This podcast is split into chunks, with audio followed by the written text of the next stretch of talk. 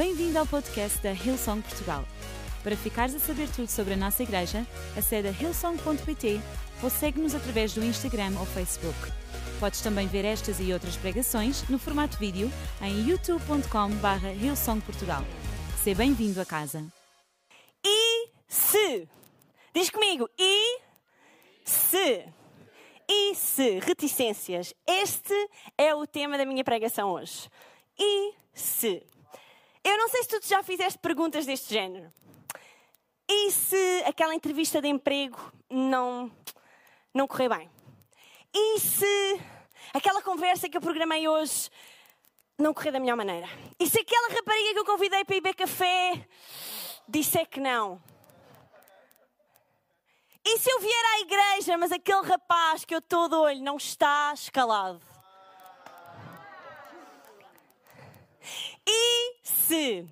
Sabes, se tu és como eu, nós temos feito estas perguntas tanta, tanta, tanta vez na nossa vida, em tantas fases. E esta manhã nós vimos uma mensagem incrível do Pastor Mário que eu recomendo que tu vás ouvir durante a semana, se não tiveste a oportunidade de ouvir, sobre como é que nós devemos lidar com as dúvidas, não é? Com as perguntas que vêm à nossa vida. E sabes, eu hoje gostava de partilhar um pouco sobre estas perguntas, estes isses que vêm à nossa mente, que vêm ao nosso coração, que vêm à nossa alma, perguntas que muitas vezes, dúvidas, em vez de nos ajudarem a focar naquilo que Deus tem para nós, nos desviam do foco, nos desviam do propósito de Deus.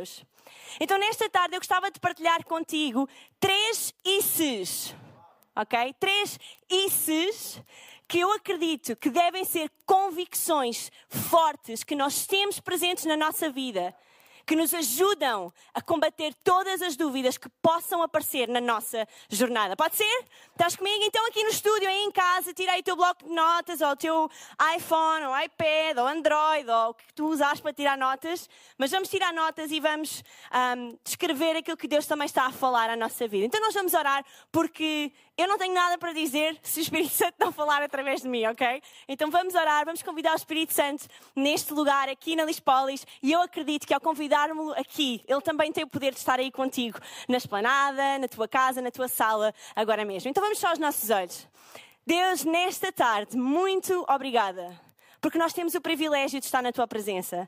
Pai, e nós sabemos que tu já estás aqui, tu já estavas à espera deste momento. Pai, e tu estás em cada sala deste país, em cada quarto, em cada esplanada, em qualquer sítio onde alguém se encontrar neste momento. Espírito Santo, e eu oro peço e declaro, Senhor, que tu mostres aquilo que tu queres falar à vida de cada um que está neste lugar ou através deste link. Em nome de Jesus. Amém. Amém. Amém. E tem que ser um quarto amém. Amém. Porque alguém disse-me, Joana, quando tu oras, tu dizes sempre três améns. Porquê? E eu disse, pois é. E eu pensei, é por causa da Santíssima Trindade. Amém ao Pai, amém ao Filho e amém ao Espírito Santo. Hein? Vocês não sabiam essa? É por isso que eu digo três améns. Mas agora fora de brincadeiras, sabes? Fez agora há cerca de duas semanas, mais ou menos, cinco anos que eu e o Francisco nos mudámos para a Austrália. Cinco anos, é verdade. Vão passar aí algumas fotos um bocadinho comprometedoras do tempo em que o Francisco vestia fatos e gravatas e do tempo em que eu era uh, morena, portanto, tempos longínquos, onde passar aí, aí, mais tarde ou mais cedo. Mas há cinco anos eu e o Francisco mudámos para a Austrália.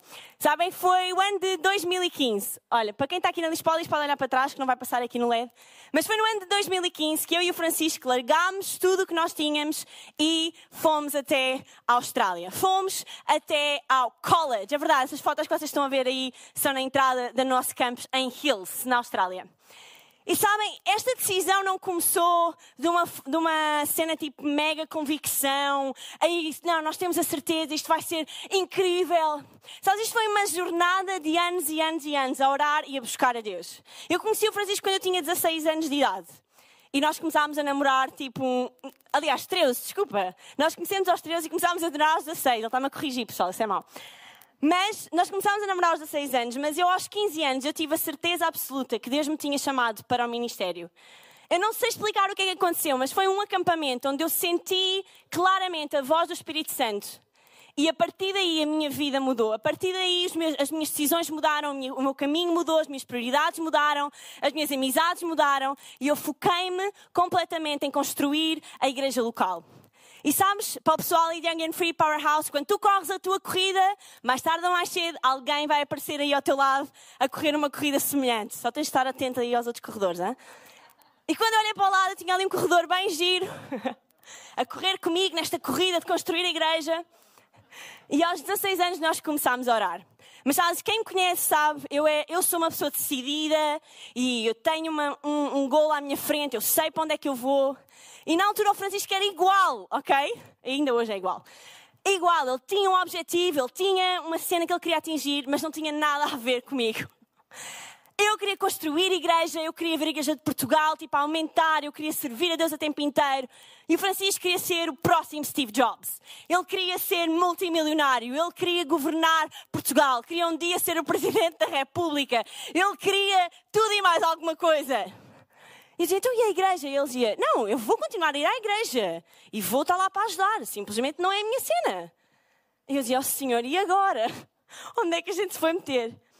Sabes, e durante vários anos de namoro eu perguntei, será que, e se, e se este relacionamento não é o melhor para mim? E se estas decisões que nós estamos a tomar não são as melhores. Mas sabes, num percurso de seis anos, eu vi Deus mudar a vida do Francisco, como eu nunca vi mudar a vida de ninguém. Deus mudou os sonhos, os desejos, as prioridades do coração dele. E em 2015, um ano, no ano em que nós casámos, o Francisco estava completamente rendido à igreja local. A Apple já não podia contratar mais, estava fora de questão. Ele estava sold out para o reino de Deus. E sabes, foi num dia, num grupo de ligação. Nós liderávamos o pessoal de adolescentes da nossa igreja local na altura. E foi um desses dias em que eles saíram da nossa sala. Nós tínhamos nessa noite buscado o Espírito Santo, tínhamos orado em línguas, tínhamos visto Deus falar coisas à vida daquela, daquele pessoal que mexeu connosco. E quando eles saíram, nós os dois voltámos para dentro e lembro-me de olharmos um para o outro e chorarmos incontrolavelmente. E eu disse: Hey, eu não consigo evitar mais isto nós temos de fazer alguma coisa. Eu quero mesmo servir a Deus de forma integral. E o Francisco olhou para mim e disse: O problema é que eu também. e foi aí que a coisa se começou a dar. Foi aí que o sonho de ir para o college começou a acontecer, foi aí que ir para a Austrália começou a acontecer.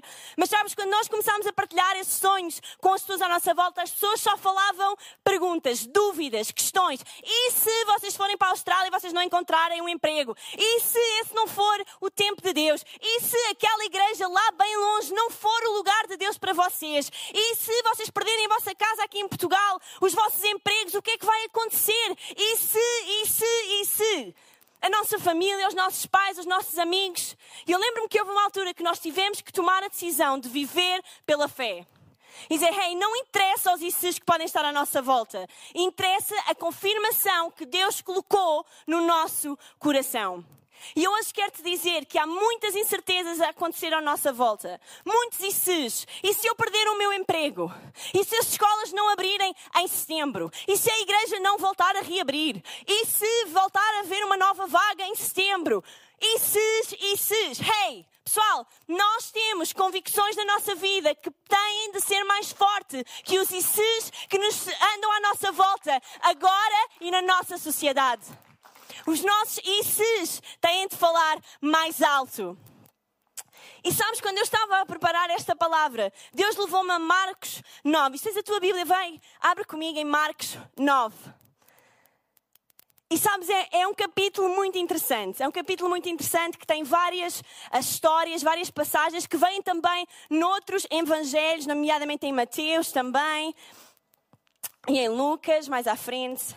E sabes, o, o capítulo 9 começa com um episódio que eu adoro que eu adoro porque eu já me senti assim. Nesta jornada de nós irmos para o college e estávamos a ser preparados para o ministério, eu lembro de nós estarmos naquelas, uh, naquelas salas de aula a ouvir e a ir às conferências e estar ali nos backstage a, a ver o pessoal fazer as coisas e pensar: Uau, quando é que vai chegar o nosso momento? Quando é que nós vamos poder servir as pessoas? Quando é que nós vamos poder estar lá na linha da frente?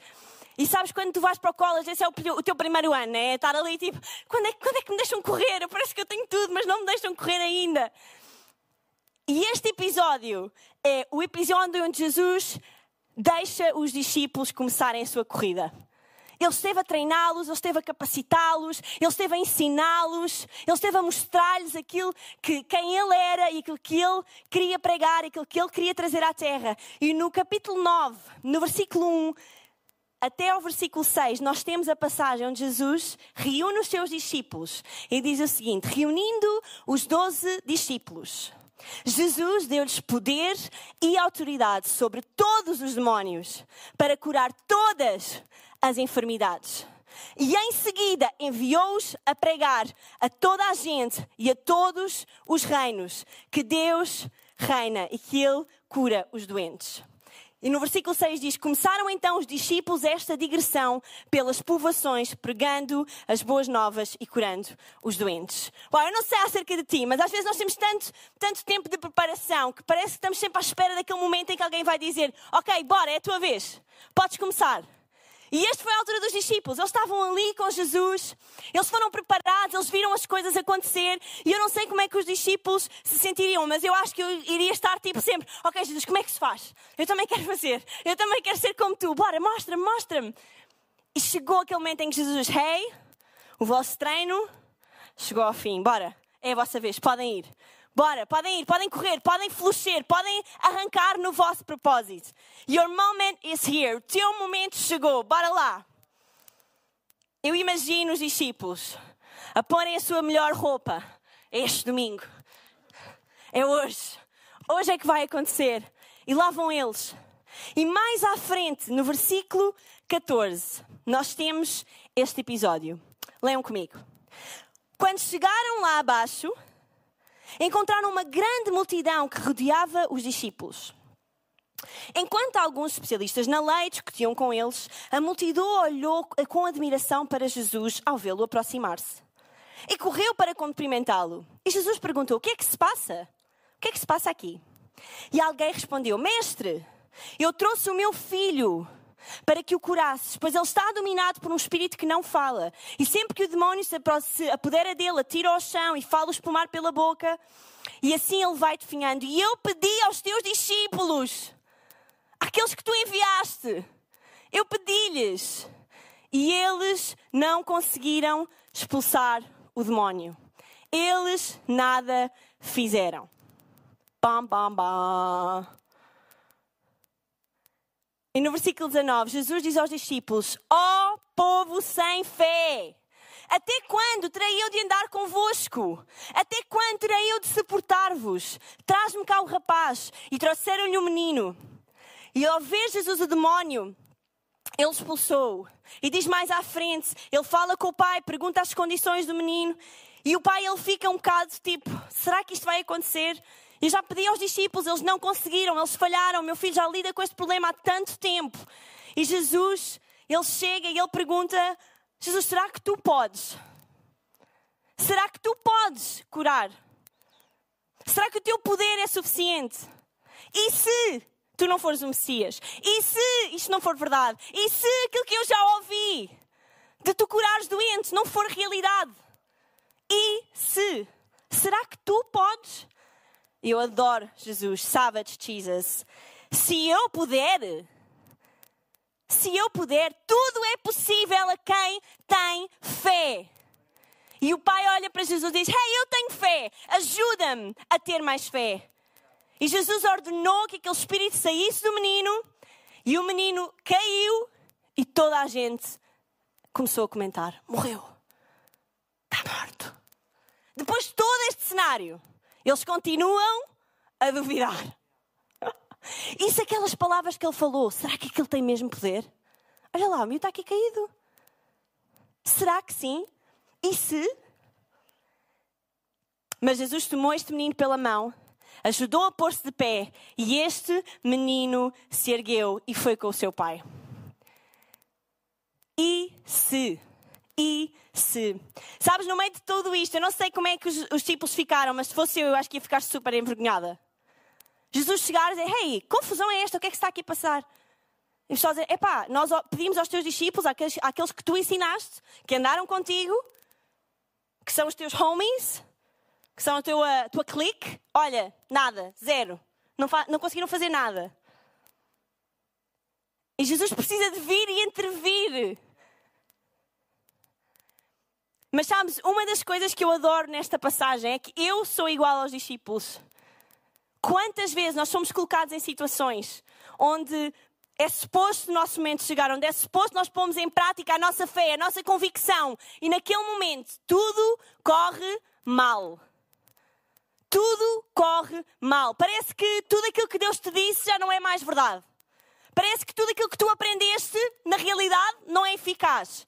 Mas deixa-me dizer-te nesta tarde que há três ICs que não podem sair da nossa vida. E o primeiro é: e se eu acreditar no impossível? E se eu acreditar no impossível? Aquilo que Jesus estava a fazer com os discípulos era impossível. Aqueles anos que eles viveram com Jesus, aquelas situações eram impossíveis. Não havia ninguém no mundo naquela altura que pudesse resolver as situações que Jesus resolveu. Ninguém podia ressuscitar pessoas dos mortos. Ninguém podia cuidar, cuidar de enfermidades de uma vida inteira. Ninguém podia fazer milagres de multiplicação. Eram situações impossíveis. Mas naquela altura, curar aquele menino pelo seu poder, pelo poder dos discípulos, não era possível. Não ia acontecer. Mas o impossível é onde Deus começa. Impossível não é nada para o nosso Deus. E quando Jesus, quando Jesus entra no cenário e, e aquele pai diz: Será que tu podes? Será que eu posso? Será que eu posso? E eu gostava de dizer hoje, nesta tarde: Não achas que Jesus pode? Dar-te um emprego, trazer uma nova casa, abrir portas onde tu precisas de portas abertas. Será que Deus pode? É claro que Deus pode. Vamos hoje, Ilson Portugal, voltar a acreditar no impossível. Aquela noite no Coliseu era impossível. Era impossível. Ninguém reúne tanta gente numa igreja evangélica em Portugal. Nenhuma igreja tem os fundos e os recursos para alugar o Coliseu. O Coliseu nunca vai permitir que uma igreja se reúna ali. Isses, isses, isses. Mas aconteceu. Foi possível. Então deixa-me relembrar-te hoje. Decide acreditar no impossível.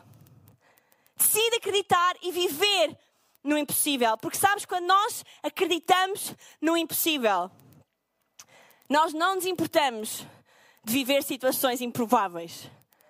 Sabes, todos os milagres na Bíblia, eles requerem que a pessoa normalmente faça coisas um bocado ridículas. Vários dos milagres. Quando, quando Moisés ele coloca a vara e o, e o mar abre. Eu não sei se tu já percebeste, mas as pessoas tiveram que passar pelo mar. Não sei se estás bem a perceber. Pelo mar, entre o mar, entre aquelas paredes enormes com sei lá o que a nadar lá dentro. Já imaginaste o que é que ia na cabeça daquelas pessoas e se isto desabar em cima de nós, no meio? E se vier daqui um tubarão e tipo me comer aqui no meio? E se, e, se, e, se, e se os egípcios chegarem aqui, eles estão a correr tão rápido? E se aquela vara de Moisés não aguentar o mar durante muito tempo? E se? Ou quando Jesus diz, hey, tragam-me Tragam os peixes e os pães e agora passem os cestos. Jesus, passar os cestos com o que lá dentro? Com o que lá dentro? Vai ser ridículo. Jesus, e se, e se as pessoas virem, olharem e não está lá nada? O que é que elas vão pensar de nós? E se, e, e se aquilo que tu estás a dizer não acontecer? E se? Ou quando o profeta pediu à mulher, rei, hey, as vasilhas, traz mais vasilhas. Traz mais vasilhas. Então eu tenho que sair da minha casa e pedir as vasilhas todas que estão ao meu redor para ver o milagre acontecer. E se isto não acontecer, e se o azeite não jorrar, deixa-me dizer-te hoje, o azeite vai jorrar, o mar vai ficar aberto, os cestos vão se multiplicar, porque o nosso Deus é o Deus dos impossíveis. Então hoje acredita no impossível. Desenvolve essa convicção no teu coração. Sabes, enquanto eu estava a escrever esta mensagem, numa destas semanas nós tivemos uma rúbrica no nosso Instagram da Sisterhood, hashtag favorite ministry, Sisterhood, come on, que era Milagres ao Pequeno Almoço. Eu não sei se vocês viram, mas era às terças-feiras, às 10 da manhã, nós tivemos várias mulheres da nossa casa a dirigirem este tempo. E sabes, uma das coisas que que Deus falou comigo foi que numa desses lives alguém disse: Hey, se tu estás aí em casa e tens um milagre que tu gostavas de ver acontecer, escreve aí no chat. E eu, como estou envolvida no ministério, estou constantemente a acompanhar o que está a acontecer, estava a olhar para os números, estava focada. E às vezes estava tipo, ok, senhor, whatever, estou aqui a fazer isto. E senti o Espírito Santo dizer, hey, Joana, tu ainda acreditas no impossível? Tu ainda acreditas que eu sou o Deus de milagres? E eu lembro de parar e dizer, Deus, claro que sim. Então porquê é que não estás a orar pelo milagre? Que eu sei que tu precisas. E naquela altura eu escrevi cura por diabetes tipo 1, que é a doença que o meu marido tem. E eu pensei, hey, eu não posso deixar de voltar a acreditar no impossível. Eu não posso deixar de perder fé no meu Deus. E deixa-me dizer que não interessa as circunstâncias à nossa volta ou aquilo que nós estamos a viver. Deus é um Deus de impossíveis. Então, nesta tarde, vamos voltar a acreditar no impossível de Deus. E no ponto 2, vamos para o nosso segundo. E se? Diz comigo em casa. E se? Eu acreditar na oração. E se eu acreditar na oração? Em Marcos, na mesma passagem, nos versos mais à frente, nós vemos os discípulos a falar com Jesus, a dizer, Jesus, o que é que aconteceu? Por que é que nós não conseguimos? E Jesus diz, hey, vocês precisavam ter orado mais. Vocês precisavam de ter orado mais. Este demónio só saía com oração. E eu não sei quanto a ti, mas curar alguém é poderoso. Ver alguém curado de uma enfermidade é poderoso. E hoje quero inspirar-te a acreditar no poder da oração. Sabes, e pessoal que está aí em casa, Young and Free, Powerhouse, não interessa a tua idade. Não olhes para a oração como uma cena banal. Ah, eu sempre ouvi que nós temos de orar. Sim, está bem, whatever. Não é whatever nada. Oração é como. Tchan, tchan. Não sei se em casa eles conseguem ver. Vamos lá. Uma arma. A oração é a nossa arma secreta. É a arma que nós temos para lutar contra o inimigo. Sabes, nós não estamos a lutar contra as pessoas. Nós não estamos a lutar contra a sociedade. Nós estamos a lutar contra o inimigo. Nós estamos a lutar contra aquilo que afasta as pessoas de Jesus. E para isso tu precisas desta arma: oração. Sem oração, tu vais ser derrotado. Sem oração, tu não vais conseguir chegar a nenhum lado. Deixa-me inspirar todos. Não interessa a tua idade, se tu tens 5 anos ou tu tens 95. Nós todos precisamos de voltar a acreditar no poder da oração, no poder que existe em segurar uma arma e levá-la para a guerra. Oração é uma arma invisível. Eu não sei se tu conheces os filmes de guerra, mas uma arma, uma arma invisível, uma arma que o inimigo não vê, que não conhece, tem muito poder. As orações pelos teus amigos têm muito poder. As orações pela tua rua têm muito poder. Então hoje, se tu paraste de orar, se tu desististe de acreditar no poder da oração, se tu deixaste cair a tua arma, deixa-me dizer-te, agarra nela outra vez. Agarra nela outra vez. Porque nós precisamos de um exército de soldados com a sua arma bem lá em cima, prontos para lutar, prontos para ir à guerra pelas almas daqueles que estão à nossa volta, pela nossa nação, pela nossa família. Então levanta a tua arma hoje e acredita no poder da oração. Não te esqueças, oração é uma arma invisível. Não deixa a tua arma. E no ponto 13 eu gostava de chamar a banda. O último, e se? É que depois de tudo o que aconteceu, depois da vergonha dos discípulos, depois de eles terem sido enviados, falharem, terem que perceber que, hey, nós precisamos de voltar a acreditar no impossível. Nós precisamos acreditar no poder da oração, no poder de segurar a nossa arma, no poder de acreditar no invisível, daquilo que nós não conseguimos ver, mas que sabemos que Jesus está a operar. Mais à frente no capítulo, eu adoro isto. Lá estão os discípulos outra vez. 34 diz o seguinte: Mas tinham vergonha de responder, porque estavam a discutir sobre qual seria o mais importante entre eles. Depois de tudo o que aconteceu, eles falharam, eles tiveram que ser corrigidos. E mesmo assim, mais à frente, ainda se reúnem todos e continuam a tentar blame, tipo, mandar a culpas uns para os outros, ver quem é que é o maior, fazer isto na nossa própria força. E Jesus tem que chegar e dizer: Pessoal, que... ei, ei, ei, o que é que está aqui a passar? Quem quiser ser o primeiro será o último. E quem quiser será, ser o primeiro terá que ser o servo de todos. Não te foques em ti. Não te foques naquilo que tu precisas. Não te foques naquilo que tu queres. Foca-te naquilo que nós precisamos. Sabes, um, um, soldado sozinho num campo de batalha morre com muita facilidade. Mas um exército potente, com as suas armas, ele jamais é derrotado. Não lutes sozinho. Ninguém precisa de samurais aqui. Nós precisamos de um exército completamente equipado e pronto para lutar por aquilo que preocupa o coração de Deus. E o meu ponto 3, o meu ponto final, é e se eu acreditar no poder de ficar no meu posto? E se eu acreditar no poder de ficar no meu posto? Sabes, os discípulos eles estavam a discutir quem é era mais importante, quem é era este, quem é era aquele. Mas eles não precisam de discutir, eles não precisavam discutir, porque cada um deles tem um lugar. Como tu e eu, cada um de nós tem um lugar, tem um posto, tem um propósito, tem uma chamada. Aquilo que Deus tem para a minha vida não é igual àquilo que Deus tem para a vida do Diogo, ou da Mariana, ou da Pipinha. É diferente ou para ti aí em casa? Não é. É diferente. É único. Deixa-me dizer-te hoje. Tu não precisas de lutar pelo posto de ninguém. Tu precisas simplesmente ser fiel ao teu posto, à tua posição, à tua chamada, ao teu propósito. Sabes, eu adoro este, este, este, ponto e é um ponto que a pastora Bobby ela prega tantas vezes. Stay in your post. Aprende o poder de ficarmos no nosso posto. Sabes, esta, esta, esta metáfora de exército é tão importante para nós. Porque soldados que saem do seu posto, soldados que abandonam o posto no meio da batalha, capitões que abandonam o posto no meio da batalha, levam o exército à morte. E eu sei que se calhar tu nesta altura, tu estás numa altura da tua vida em que tu precisas e queres abandonar o teu posto. Tu estás cansado desse casamento que tu achas que já não tem solução. Tu já não consegues aturar mais o teu patrão. Tu já não consegues servir mais na tua equipa.